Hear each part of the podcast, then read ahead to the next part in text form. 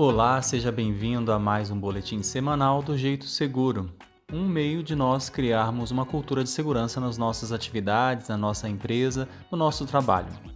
Eu sou Romildo Lopes, sou psicólogo aqui na Estúdio e hoje nós vamos falar sobre um tema que é importante, que dá continuidade a tudo aquilo que a gente veio discutindo sobre as responsabilidades. É o chamado ato faltoso.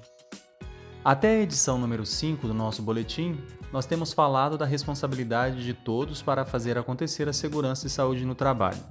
Cada parte envolvida tem suas responsabilidades, suas competências e seus deveres. Não basta contar com tudo com bom senso. A legislação precisa ser cumprida. Mas e se as pessoas não realizarem essas obrigações? O que, que acontece? Primeiro, precisamos entender que a norma alerta que o não cumprimento das NRs é considerado um ato faltoso e, portanto, as penalidades serão aplicadas tanto para o empregador quanto para o empregado. Agora surge a pergunta: o que, que de fato é um ato faltoso? É muito importante que fique claro e entendido o sentido da expressão. Vamos lá, eu vou dar um exemplo. Eu, trabalhador, sou orientado a utilizar um determinado equipamento de proteção individual, o famoso EPI, por exemplo, para poder realizar uma tarefa durante meu trabalho, porém eu não utilizo. O fato de descumprir uma ordem do empregador e não utilizar o EPI que foi indicado estabelecido já é considerado o chamado ato faltoso. A falta do cumprimento de uma norma de segurança é um ato faltoso, em especial o descumprimento da norma interna de segurança que é a obrigatoriedade da utilização do EPI durante as atividades no trabalho, que foi apresentado no exemplo.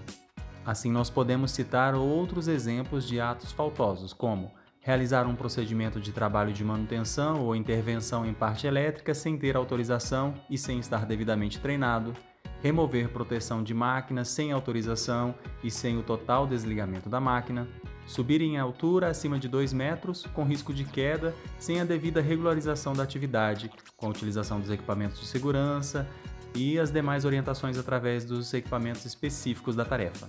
Além de tantos outros que são registrados por aí, todos constituem um ato faltoso, pois todas as atividades citadas nos exemplos deveriam ter sido realizadas por trabalhadores qualificados e treinados, com a certificação da total segurança do ambiente através das proteções que existem e do uso dos EPIs.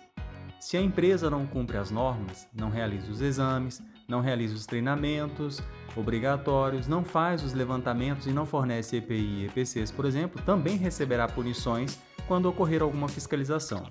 A questão é que se eu, trabalhador ou empregado, agir descumprindo as normas de segurança estabelecidas em lei, vou colocar vidas em risco, pois a qualquer momento pode acontecer um acidente.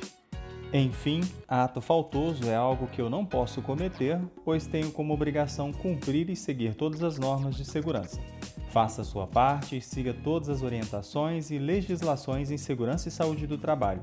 Afinal, realizar as atividades laborais do jeito seguro é a garantia de que nossas vidas estarão bem cuidadas. Você pode fazer o download desse material do boletim dessa semana acessando o nosso site estudio.com e também pode ouvir na, além do Spotify, no YouTube ou na Apple Podcast e no Google Podcast. Ajuda a gente a divulgar para criarmos a cultura de segurança. Até o próximo boletim.